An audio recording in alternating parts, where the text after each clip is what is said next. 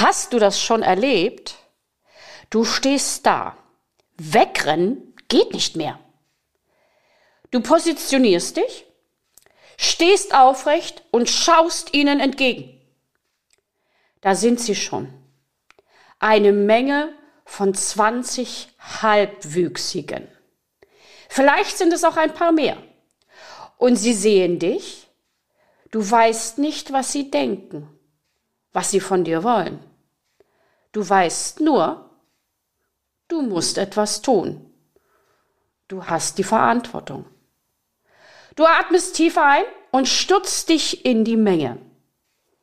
75 Prozent aller Eltern sagen, sie haben zu wenig Zeit für ihre Schulkinder und machen sich deshalb Sorgen. Doch nicht mehr lange. Denn in diesem Podcast erhalten Sie konkrete Anregungen, wie Sie endlich trotz aller Anforderungen mehr Zeit für sich und Ihre Kids haben. Ich bin Ria Nolte und los geht's mit meinen Mutmachgeschichten. Und soll ich euch was sagen? Genauso geht es vielen Lehrern. Jeden Tag, aller 90 Minuten spätestens, stehen wir alleine vor einer neuen Gruppe von Halbwüchsigen oder Kindern oder auch erwachsenen jungen Leuten und dürfen ihnen etwas erzählen, wollen ihnen etwas beibringen. Und wir sind in dieser Gruppe, wie man so schön sagt, Einzelkämpfer. Chuck Norris ist ein Nichts dagegen. Der Lehrer als Einzelkämpfer, Lehrermangel und ein marodes Schulsystem sind verschiedene Facetten ein und derselben Medaille. Darüber sprechen müssen wir, dürfen wir und sollen wir. Und ich habe dazu mir einen interessanten Gast eingeladen, eine junge Frau, die genauso wie ich Lehrerin ist und die das aus einer anderen Perspektive sieht als die meisten anderen. Ich begrüße ganz, ganz herzlich Hanna Jager. Schön, dass ich da sein darf, Ria. Ich freue mich. Du bist seit sieben Jahren Lehrerin. Du bist Lehrerin für Englisch, Spanisch, Wirtschaft und Politik. Normalerweise hat man als Lehrer zwei Fächer. So ist es zumindest bei mir am Anfang gewesen. Jetzt habe ich auch drei oder vier. Und eigentlich müssen wir ja überall ein bisschen Allgemeinwissen verbreiten können. Das heißt, in Vertretungsstunden brauchen wir auch unser anderes Wissen. Aber wie kommt man zu diesen vier total interessanten Fächern? Erzähl mal ein bisschen was über dich, damit meine Zuhörer wissen, wer du bist. Sehr gerne. Also eigentlich streng genommen sind es tatsächlich nur drei Fächer, denn es heißt in Niedersachsen Politik, Wirtschaft. Das heißt, sie vereinen ne, Politik und Wirtschaft zu einem und da unterrichte ich dann diese zwei Themen. Gleichzeitig gibt es aber dann auch noch bei uns in der SEC 1 äh, das Schulfach Arbeit, Wirtschaft, Technik. Bei euch ist es von den Buchstaben etwas anders angeordnet. Genau, da taucht es dann wieder auf. Tatsächlich bin ich zum Fach Spanisch nicht über die eigene Schulzeit gekommen, sondern über meinen FSJ in Peru. Oh. Da habe ich die Sprache gelernt und war einfach ganz begeistert, sowohl von der Sprache als auch von den Menschen und der Kultur. Und dann hat sich das bei mir an der Universität Jena, wo ich studiert habe, dann als Drittfach angeboten.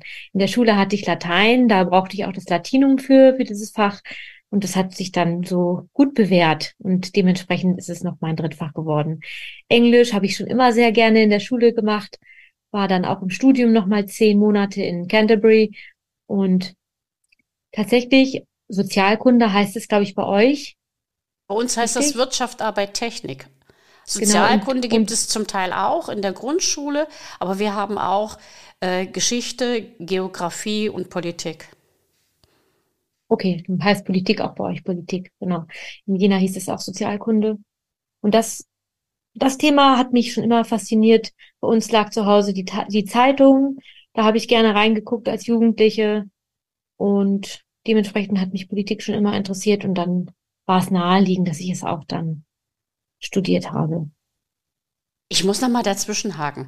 Ich bin ja Geografielehrerin und wenn ich höre, dass jemand in so exotischen Ländern war wie Peru, muss ich einfach noch mal nachfragen, was hat dich da am meisten begeistert?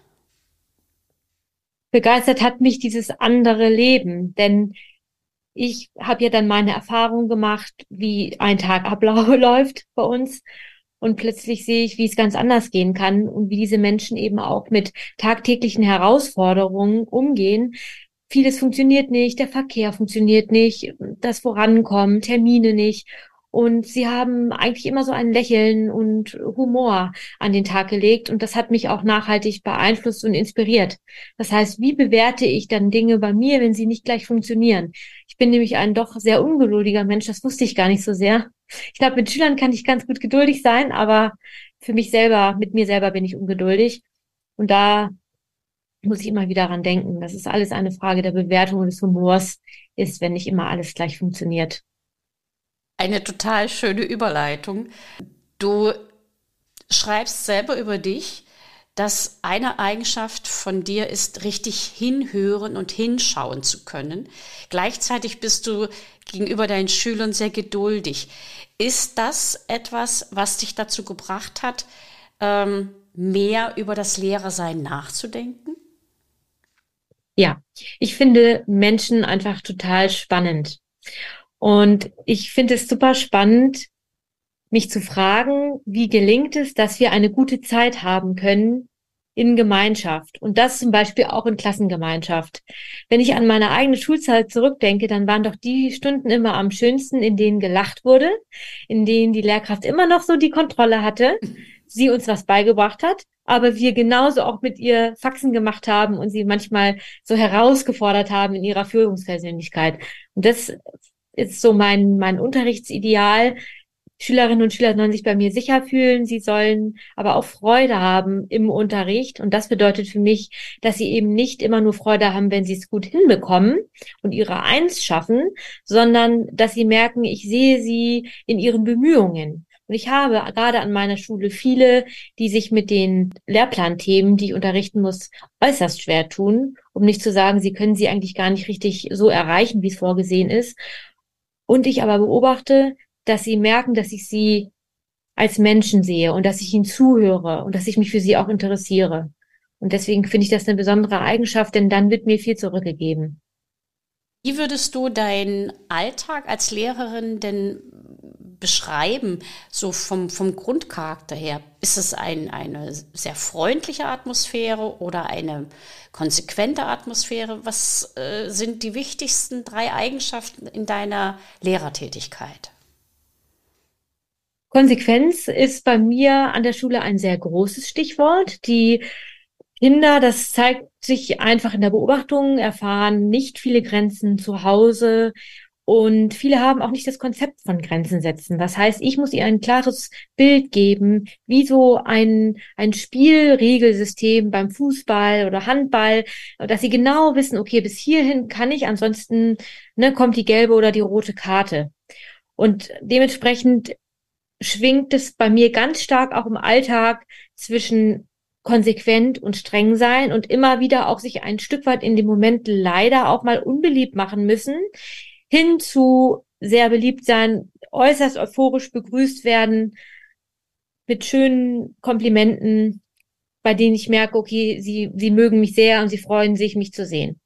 Das ist eine Spannweite, der, der ich immer mal wieder ausgesetzt bin und die dann eben ja auch mein Lehrerleben dann auch, ja, ausmacht und gestaltet. Ich habe jetzt am Anfang einführend gesagt, dass es um den Lehrer als Einzelkämpfer geht dass es um Lehrermangel geht und auch um das marode Schulsystem. Jetzt äh, steigen wir mal richtig intensiv ein. Fühlst du dich als Einzelkämpfer? Am Ende ja. Muss ich klar so sagen. Jetzt können wir uns natürlich fragen, woran das liegt. Einmal ist es natürlich das Setting. Ich trete, wie du schon schön gesagt hast, alle 90 Minuten vor eine neue Lerngruppe.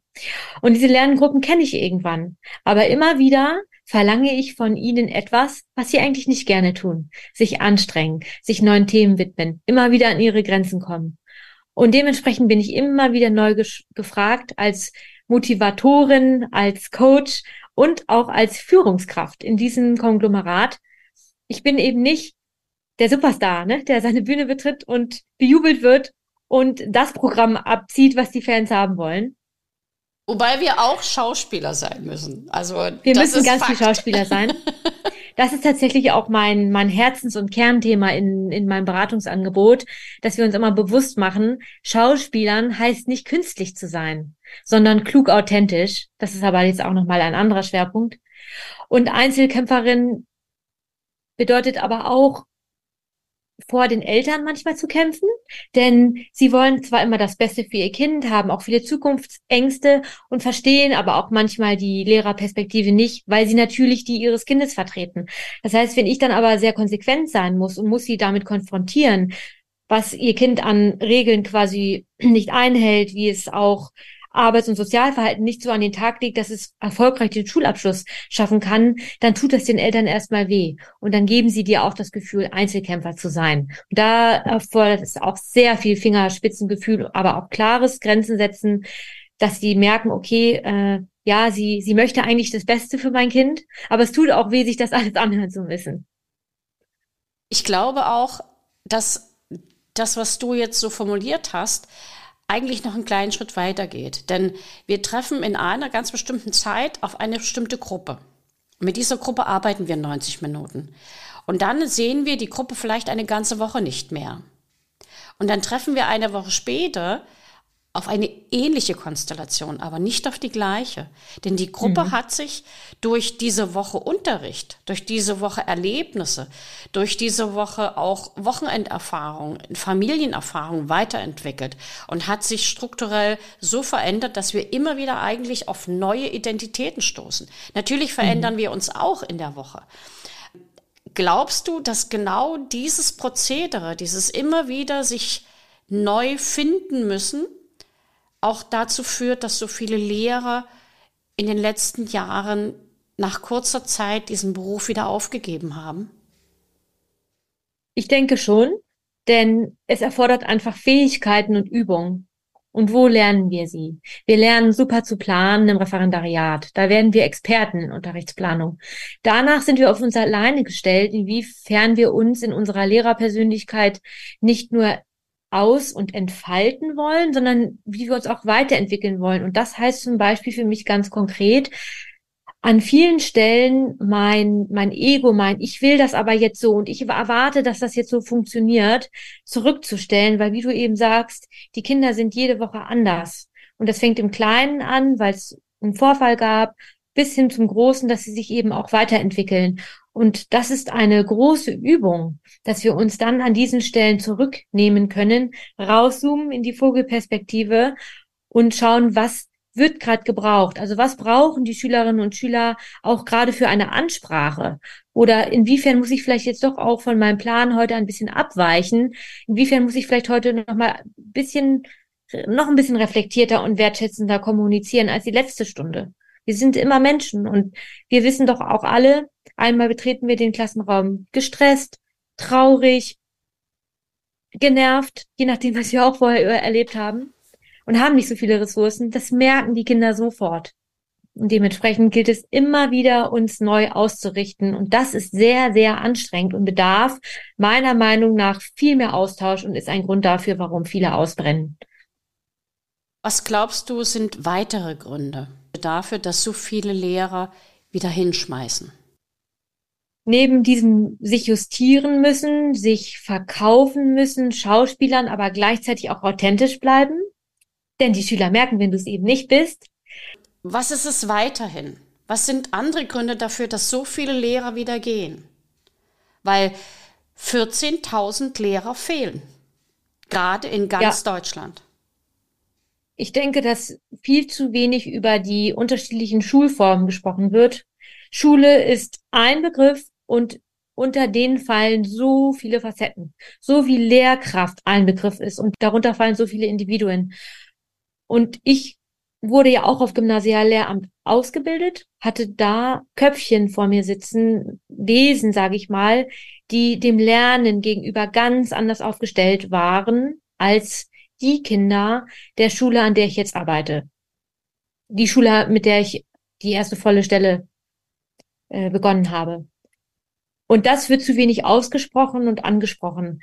Das heißt, der entscheidende Faktor ist wirklich die persönliche Aufstellung gegenüber den Menschen im System, das gute Grenzen setzen können, weil ich denke, dass viele Lehrkräfte sehr viel Herz, sehr viel Leidenschaft und dieses diesen Wunsch mitbringen, Kindern was mitzugeben, was ja ein wunderschönes Motiv ist, sich ihnen hinzugeben ne, und für sie da zu sein. Aber das ist halt etwas, was auch gutes sich abgrenzen erfordert. Und das ist etwas, was wir nicht automatisch mitbringen, sondern was wir lernen müssen. Und meistens fällt es gerade denen, die viel Hingabe zeigen, besonders schwer.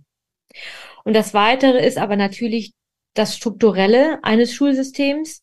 Oft sind so viele Verwaltungsstrukturen noch on top, also dass wir sehr stark auch Verwaltungskraft sein müssen, dass wenn wir dann alles sehr gut verwalten wollen, am Tag eigentlich gar nicht mehr hinkommen. Dann fehlt uns mhm. zum Beispiel die Kraft äh, für die Unterrichtsvorbereitung. Ich bin an einer Ganztagsschule, da kann ich ganz ehrlich sagen, ist das oft der Fall. Die Tage sind so lang, dass ich abends platt nach Hause komme, weil ich den ganzen Tag im Außen war, als mein Tank leer ist.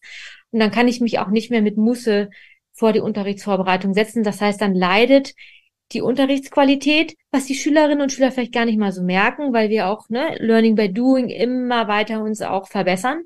Aber meine Zufriedenheit, die leidet darunter, weil ich ja dann meinem eigenen Anspruch, etwas gut vorzubereiten, nicht gerecht werden kann. Nun kann man natürlich argumentieren, ja, das ist doch gut, dann lässt du eben dein Perfektionsstreben ein bisschen fallen. Aber das ist es eben nicht ganz, denn wir wollen ja unsere Arbeit auch gut und mit Liebe machen. Und wenn wir keine Zeit mehr für das Kerngeschäft haben, wegen der vielen Verwaltungsaufgaben und systemischen Hürden, macht es halt unzufrieden. Und deswegen, denke ich, gehen auch viele raus. Normalerweise hat ein Mensch schon von, also von, von Urzeiten her, immer 50 Menschen um sich herum. Diese 50 Menschen sind ihm wichtig. Er weiß von diesen 50 Menschen, wann sie Geburtstag haben, welche Schwächen sie haben, welche Stärken sie haben, wo man sie ansprechen kann, wenn man Selbsthilfe braucht und wo man vielleicht ihnen helfen kann. Und wir haben in der Woche 250 und mehr Menschen um uns herum, die genau das wollen. Und das ist eine grundsätzliche Überforderung, diese grundsätzliche ja. Überforderung werden wir am Anfang gar nicht gewahr, mhm. weil wir ja von, sag mal, von Klasse zu Klasse gehen. Aber irgendwann ist der Tank dann, wie du so schön sagst, leer. Und man weiß gar nicht mehr, auf wen man sich konzentrieren soll. Und dann heißt es auch noch, man soll individueller arbeiten. Das heißt, diese auch inhaltlichen Anforderungen oder diese psychologischen Anforderungen, die an uns gestellt werden, sind so gravierend, wenn wir dann wirklich den Anspruch haben, unsere Arbeit gut zu erledigen, muss irgendetwas hinten runterfallen. Und entweder es ist die Familie oder wir sind es selbst. Und das ist dieses Korrekt. berühmte Ausbrennen, was dann den Lehrer dazu veranlasst zu sagen, uh -uh, geht nicht mehr. Und da muss ich ganz ehrlich sagen, bin ich so berührt davon, dass du mir vor kurzem erzählt hast, dass du dir jetzt Gedanken machst, wie du anderen Lehrkräften helfen kannst. Wie ist es dazu gekommen? Ich erinnere mich, wie gesagt, noch an den Beginn meiner ersten vollen Stelle und zum Beispiel an die Situation, dass ich vor einer zehnten Klasse stand, also keine sechste, siebte, achte pubertierende, sondern zehnte Klasse. Ich kam rein, die beäugten mich neugierig, bestens noch äh, vorbereitet, ja, vom Referendariat noch getrimmt und sich auch Sicherheit geben, dass ich da so meine schöne Stundenplanung äh, vor mir liegen habe. Gucken mich an, unterhalten sich weiter, der äh, Geräuschpegel bleibt laut und akzeptieren erstmal gar nicht, dass da jemand anfangen möchte. Und ich fing dann irgendwie an, irgendwie, und der Geräuschpegel blieb die ganze Zeit laut. Und ich stand vor dieser Klasse mit diesem Ohnmachtsgefühl, wie bekomme ich hier Ruhe rein? Das heißt, der Nährboden Unterrichtsqualität war überhaupt nicht bestellt. Und ich hatte noch gar keine Ressourcen. Dann erzählte ich das den Kolleginnen und Kollegen. Die sagen, ach, die Klasse, ja, du Arme, oh, da hast du aber auch die schlimmste, ne? Der Klassiker, die Neuen kriegen dann die, die chaotischsten Klassen. Mach dies, mach das. Es gibt ja auch Tadel, die du ausstellen kannst und Elterninformationen. Das habe ich dann gemacht. Das hat dann sanktionstechnisch etwas gewirkt. Aber wir wissen alle nach einer gewissen Berufserfahrung, dass Sanktionieren alleine nie wirkt. Ja, und wir müssen das Feeling dafür gewinnen. Und im Austausch mit ein, zwei Kolleginnen und Kollegen, die mir auch zugehört haben, konnte ich hier und da mal etwas verändern. Und dafür war ich sehr dankbar. Schlussendlich muss ich aber sagen, habe ich äh, zum Glück eine sehr starke Reflexionsfähigkeit mitbekommen, haben mir auch Freunde, aber auch in der Ausbildung die Leute immer zurückgemeldet. Und es macht mir eben immer sehr viel Spaß, wie schon gesagt, zu gucken, wie funktioniert Kommunikation. Gibt es eine faszinierende Kiste, die ich immer wieder anbringe. In letzter Zeit aber trauen sich die Schüler das nicht mehr.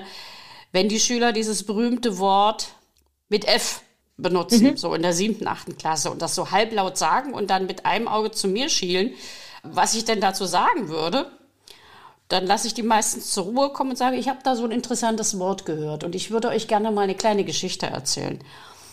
Meine Oma hat mir irgendwann mal unter vorgehaltener Hand gesagt, liebe Ria, wenn Menschen so über Sex sprechen, können sie entweder noch nicht oder nicht mehr.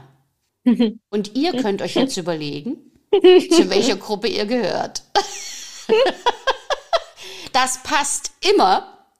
Die Schüler fangen an zu drucksen, die Schüler gucken nach von unten nach oben. Irgendwann meldet sich dann jemand und sagt, äh, kann man sich denn mit Ihnen über das Thema Sex unterhalten? Ich sage, natürlich kann man sich mit mir darüber unterhalten, solange wir über der Gürtellinie bleiben. Und da kann man ganz viel erzählen, weil das ist ein ganz wichtiges Thema. Ich darf euch natürlich keine Einzelheiten sagen, denn das wäre dann Aufklärung und da muss der Biologielehrer ran und die Eltern müssen unterschreiben. und alles andere ist machbar. Und das ist dann der Moment, wo die Schüler aufhören, solche witzelnden oder, oder sag mal, unsauberen Bemerkungen zu machen. Und dann habe ich die Klasse meistens auch, weil man erkennt, mit der Frau kann man reden.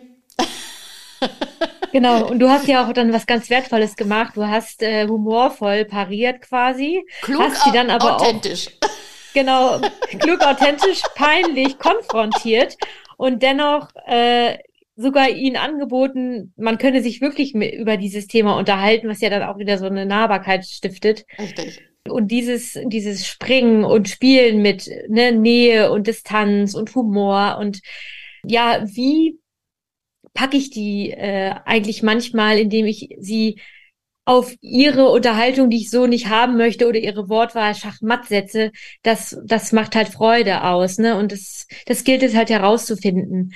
Das sollten wir Lehrerinnen und Lehrer irgendwo auch mitbringen wollen, ne? Dass wir, mhm. dass wir uns ja immer fragen, wie kriege ich das hin? Ähm, ah, ich möchte ja. noch eins draufsetzen. In den letzten Jahren ist die Anzahl der Schulabgänger ohne Abschluss auf ein Hoch von 16 Prozent gestiegen in Deutschland. Damit sind wir das Land mit den zweithöchsten Schulabbrechern in den OSCD-Ländern. Und du hast mir gesagt, du hast ein ganz tolles Zitat von Erich Kästner. Man kann Kinder nur vernünftig erziehen, wenn man zuvor die Lehrer vernünftig erzogen hat. Ist das ein Grund dafür, dass so viele Schüler die Schule abbrechen? Ja, und mit Erziehung, das klingt ja sehr von oben herab, meine ich eben, dass wir uns selbst erziehen müssen. Wie passe ich mich quasi wie ein Chamäleon an die Lernhaltung, an das, was die Kinder mitbringen, an? Das gelingt nicht, indem ich sage, die können ja gar nichts. Also fahre ich mein Niveau runter, ich mache ganz leichte Tests, ich habe sowieso keine Lust mehr, irgendwas vorzubereiten, das lohnt sich bei denen überhaupt nicht. Und das ist etwas ganz erfahrungsbasiert, was ich immer wieder sehe und höre, dass die Lehrerinnen und Lehrer sich dann anpassen. Und dann geht das Niveau immer weiter runter. Aber wir müssen ja die Schülerinnen und Schüler herausfordern. Das ist der anstrengendere Weg. Die sagen dann, kann ich nicht. Was soll das jetzt hier schon wieder? Kann ich eh nicht. Und legen, lehnen sich zurück. Und dann mit der richtigen Wortwahl, die zu animieren und das klappt. Das das ist tagtäglich mein, meine Aufgabe, weil ich eben lernschwache Kinder habe. Das ist anstrengend, aber das äh, ist der Weg und nicht aufgeben. Ich kann das total verstehen. Es ist super anstrengend, es kostet ganz viel Kraft. Und wir sind tatsächlich auch oft nicht so sehr darauf ausgebildet. Und mhm. wir müssen auch manchmal Lücken auffangen, die wir eigentlich gar nicht mehr auffangen können. Also wenn, wenn wir merken, die Kinder können schon in der fünften und sechsten Klasse immer noch nicht richtig lesen und schreiben, wir müssen aber die Inhalte mitbringen, aber wir haben auch welche in der Klasse, die lesen und schreiben können, dann können wir uns nicht zerteilen. Also nehmen wir die Stärkeren mit und die Schwächeren müssen wir ein Stück weit auf der Strecke lassen. Das klingt brutal, ist aber gerade im Gesamtschulsystem ja so gewollt. Und das ist auch ein ganz, ganz starker Killer und meines Erachtens ein großer Grund, warum viele ohne Abschluss abgehen. Die Heterogenität ist viel zu groß.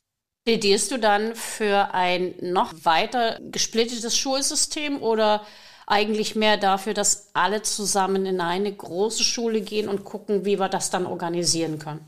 Ich bin persönlich mittlerweile aus meiner Erfahrung der größte Fan von mehr Differenzierung nach Leistung. Ich komme selber als Jugendliche von einer Schule, in der Noten nicht viel Rolle gespielt haben, wir auch gemeinsam gelernt haben. Das hat mich als Schülerin oft sehr genervt. Ich hätte gerne schneller gelernt und mehr. Jetzt habe ich äh, zwei Gesamtschulsysteme durch und war witzigerweise noch nicht einmal am Gymnasium, obwohl ich Gymnasiallehrerin bin. Und weiß aber, deswegen kann ich das auch so mutig sagen, dass wie beim Sport es nicht funktioniert, wenn ich eine, ich bin zum Beispiel 1,59 groß, Frau Jager mit einem Zwei-Meter-Kollegen einen Sprint machen lasse und sage, wenn du nur die zwei Wochen richtig gut trainierst, dann wirst du genauso schnell sein wie er. Du musst dich nur richtig anstrengen. Es gibt eben Voraussetzungen, ja, die ich nicht erfüllen kann. Die machen mich nicht zum schlechteren Menschen oder wie auch immer. Und aus diesem Motiv her rührt für mich die Notwendigkeit einer stärkeren Differenzierung nach Leistung. Denn die Schwachen werden immer damit konfrontiert. Sie schaffen es nie, auch mal vorne mitzuspielen. Sie sehen ja, wie die Noten verteilt werden und sie kriegen immer wieder vorgehalten, ich bin das Schlusslicht. Hanna, du hast aus meiner Perspektive etwas unwahrscheinlich Wichtiges gerade gesagt, dass man Kinder nur an den Leistungen festmacht in der Schule. Nämlich an den Leistungen, die sie erbringen sollen, was schulisch betrifft. Aber Kinder sind Persönlichkeiten und machen viel, viel mehr aus. Und jemand, der zum Beispiel Mathematik nicht kann oder der Mathematik nicht so gut kann, das ist vielleicht die bessere Formulierung. Denn jemand, der in der siebten Klasse sitzt, der kann mit Zahlen umgehen, aber vielleicht nicht ganz so, wie der Mathematiklehrer das in der siebten Klasse verlangt. Aber mhm. der Junge kann zum Beispiel ganz, ganz toll zeichnen. Ich habe da jemanden, das ist ein faszinierender junger Mann, der wirklich riesengroße Probleme mit Mathematik immer wieder hat, aber der kann super gut zeichnen. Und als ich angefangen habe, seine Zeichnungen zu loben und mich für seine Zeichnungen zu interessieren, hat er sich angefangen, für Mathe zu interessieren. Der wird trotzdem nicht sehr gut sein, aber er fängt an, weil ich ihn wertschätze in dem, was er sehr gut kann, auch Dinge zu tun, die er nicht so gut kann. Brillant gesagt, genau so. Ja. Und das ist für, für mich, glaube ich, auch einer der, der stärksten Zugkräfte, die wir als Lehrer benutzen können. Wir müssen unsere Kinder, wir dürfen unsere Kinder, die vor uns sitzen, kennenlernen. Und wenn wir diese besonderen Dinge, die sie können, kennenlernen, dann kriegen wir sie dahin, dass sie sich auch zutrauen, andere Dinge zu können. Und wenn wir da ansetzen, haben wir die wichtigste Kraft, gefunden, nämlich das Vertrauen in sich selbst. Wenn wir dem Kind vertrauen, dass das Kind die Sache meistert in seiner Qualität, und das muss keine Eins sein, das muss auch keine Zwei sein, dann hat das Kind das Vertrauen in sich selbst. Und das, das Größte, was wir dem Kind schenken können, ist Selbstvertrauen. Dieser Entwicklungsprozess des Bewusstseins für sich selbst, der ist in der Pubertät ja noch nicht abgeschlossen. Da sind die Jugendlichen mittendrin. Und wir erwarten, dass sie Selbstvertrauen haben. Aber wir haben zum Teil selbst kein Selbstvertrauen. Und ja. sind mit uns selbst so im Clinch, dass wir eben sagen, wir sind es gar nicht wert, vor der Klasse zu stehen. Wir können es nicht mehr. Wir sind mhm. nicht mehr in der Lage. Also gehen wir, mhm. obwohl wir uns diesen Beruf mal als den besten Beruf des Lebens ausgesucht haben und gesagt haben, ja, das will ich werden. Aber dann hat man irgendwann das Vertrauen in sich selbst verloren. Und ich denke, auch da gibt es Möglichkeiten, für sich selbst anzufangen. Nochmal auf diesen Spruch von Kester zurückzukommen. Es gibt hier draußen ganz, ganz viele tolle Lehrer. Es gibt Lehrer, die brennen für ihre Kinder. Aber liebe Kollegen, wir dürfen nicht verbrennen. Wir dürfen brennen, wir dürfen Leuchttürme sein, aber nicht verbrennen, denn dann haben wir nichts gekonnt. Es gibt dieses arabische Sprichwort, ein Lehrer ist wie eine Kerze. Er verströmt sein Licht und geht dabei zugrunde. Das ist auf der einen Seite unwahrscheinlich empathisch, aber gleichzeitig auch sehr zerstörerisch. Und genau das sollten wir nicht tun, sondern wir sollten vielmehr etwas dafür tun, dass wir zwar Licht aussenden, aber auch von den Kindern, und das bekomme ich ja immer wieder zu spüren, von den Kindern die Energie, das Wachs bekommen, um lange weiter zu brennen. Ja, das ist ein wunderschönes Bild und bringt uns auch nochmal zurück zu dem Thema Grenzen setzen. Denn das gilt eben genau dafür, dass wir ja alle Kinder mitnehmen wollen und es aber nicht können, weil wir nicht die Kinder wie Objekte zu etwas hindrängen können. Wir können sie immer wieder einladen und Unterricht so anbieten, ne, dass wieder ein Schüler er das Beste aus Mathematik rausholt, gleichzeitig aber auch an seine Grenzen stößt. Und dann müssen wir das als in Ordnung erachten. Und diese Gefahr des Abbrennens wie eine Kerze liegt auch darin, denke ich, dass wir mit Erwartungen auch an Unterricht und an die Kinder rangehen, die uns sehr unzufrieden machen können. Es fängt damit an, dass ich einen Unterricht so geplant habe und ihn aber anders durchführen muss und mich dann abwerte, dass ich es nicht so geschafft habe, wie ich es eigentlich wollte oder wie die Kinder mitgemacht haben. Das ist aber eigentlich die Normalität. Wir leben durch die Fehler und sollten uns dann nach so einer Stunde eher fragen, inwiefern war das aber genau so jetzt eine natürliche Konsequenz? Und was kann ich denn nämlich dann daraus mitnehmen, dass es jetzt so gelaufen ist? Das heißt, den Blick wandeln. Und diese Ressourcen lernen wir weder im Studium noch im Referendariat. Wir lernen viel zu viel diesen Objektbezug an den Kindern. Und das ist auch so das Schöne, was du gerade gesagt hast mit dem Schüler. Er fühlt sich gesehen, du, du würdigst eine Seite an ihm, die nichts mit Mathe zu tun hat. Mhm. Und das ist auch unser größter Schatz. Sobald es uns gelingt, jeden Einzelnen so zu betrachten, sie so anzusprechen, dass sie merken, oh, das ist ja unbewusst. Sie sieht ja mehr in mir als nur das Fach Englisch in meinem Fall, dann entspannen die sich schon. Und dass sie auch die Erfahrung machen, wenn ich ihnen eine Leistung rückmelde, wenn ich einen wertschätzenden Kommentar gebe, dann hole ich immer sozusagen das Licht aus dem Schüler oder aus der Schülerin heraus. Und wenn ich eine Arbeit zurückgebe, dann tue ich das immer so mit der Aussicht, okay, was kannst du das nächste Mal besser machen? Denn die klass klassischen alten Sprüche oder ne, dieses Angst haben vor auch der schlechten Note ist ja eigentlich auch das Angst haben. Davor würde ich jetzt mal sagen, dass die Lehrkraft mich auch ein Stück weit abwertet, weil es auch irgendwo in der Natur liegt, dass wir Leistung und Persönlichkeit äh, layern ne, und zusammenlegen. Und dementsprechend ist es so wertvoll, dass wir immer wieder kommunizieren, dass wir das trennen und dass wir das immer wieder vorleben. Und diese bewusste Haltung, die ist noch viel zu wenig präsent, meiner Meinung nach. Weil wir Lehrer immer in dieser Machtkonstellation sind, dass wir uns es leisten können, Schüler abzuwerten. Wir können es uns leisten, ihnen einfach nur die Note hinzuklatschen. Und dann aber nicht merken, dass wir uns eigentlich damit ins eigene Knie schießen und dann wie die Kerze dann abbrennen das können wir uns aber eigentlich gar nicht mehr leisten und sollten uns auch nicht mehr leisten, weil wir auch in einem anderen, sage ich mal, Zeitalter sind. Das ist noch sozusagen das Bild der alten Lehrkraft, ne? das Meister Böck mit erhobenem Zeigefinger. Das finden die Schüler ganz abtörend. Das kommt nicht mehr an. Du hast gesagt, in dem Moment, wo wir die Arbeit schreiben, holen wir uns das Licht von den Schülern.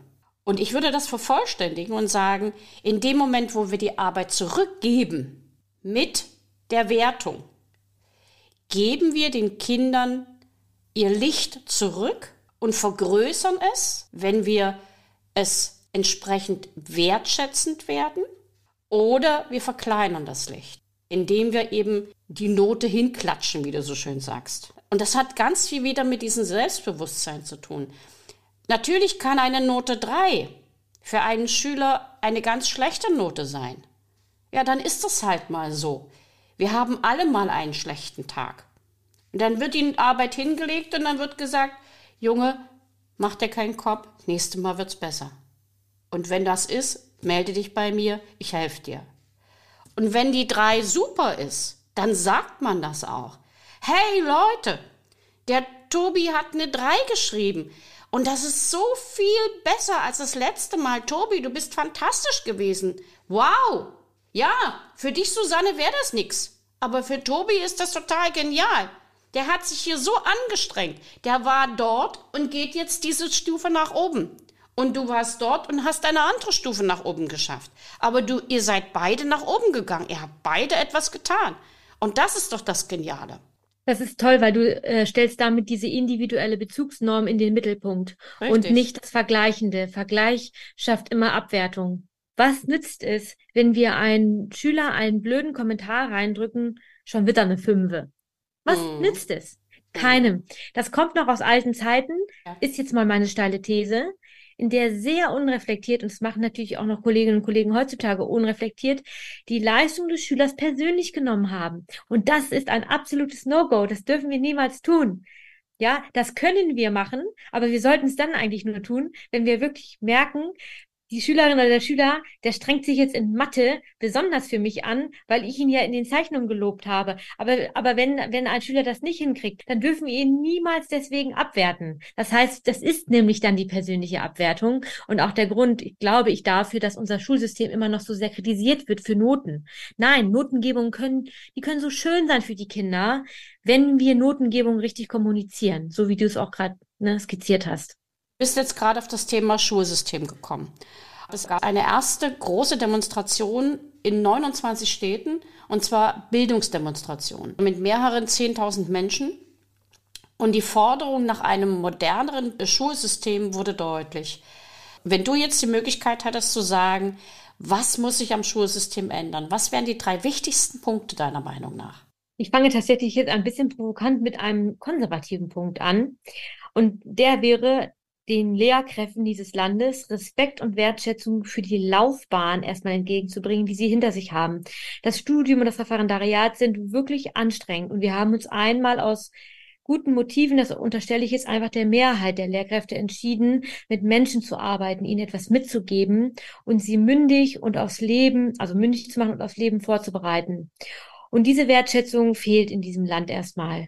Modernisierung bedeutet für mich, dass wir Lehrkräfte uns immer offen gegenüber der neuen Generation zeigen. Das heißt, wir fragen sie auch direkt oder indirekt, warum sie TikTok gucken, warum sie sich für diese und jene Hobbys und YouTuber interessieren. Wir bleiben offen, auch wenn wir das selber vielleicht für den größten Schwachsinn halten.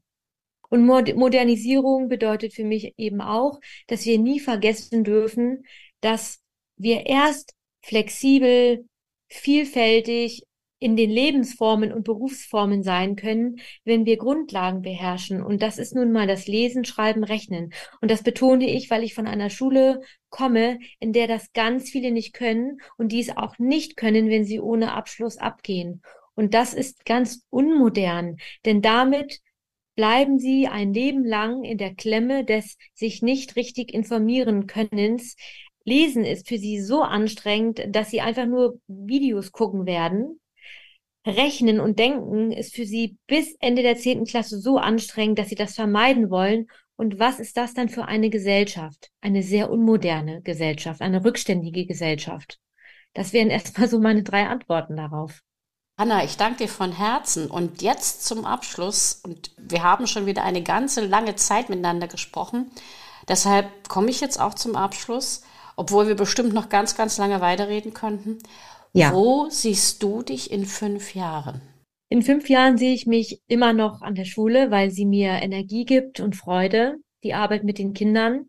Ich sehe mich aber genauso in wunderbaren Austauschsituationen mit Kolleginnen und Kollegen, die sagen, sag mal, wie gehst du eigentlich äh, mit so einem Fall um? Ja, also, dass wir immer mehr eine Kultur etablieren des Austausches über Fallbeispiele und dass ich ein Teil, ein Leuchtturm, der Begriff äh, kommt von dir, sein darf, dass wir Schule modernisieren und zwar eigentlich aus unseren Herzen und Fähigkeiten heraus, die in uns schlummern. Wir müssen uns einfach besser austauschen, wir müssen offen bleiben und dann verändert sich auch die Schule. Und da sehe ich mich dann eben in fünf Jahren in diesem Entwicklungsprozess.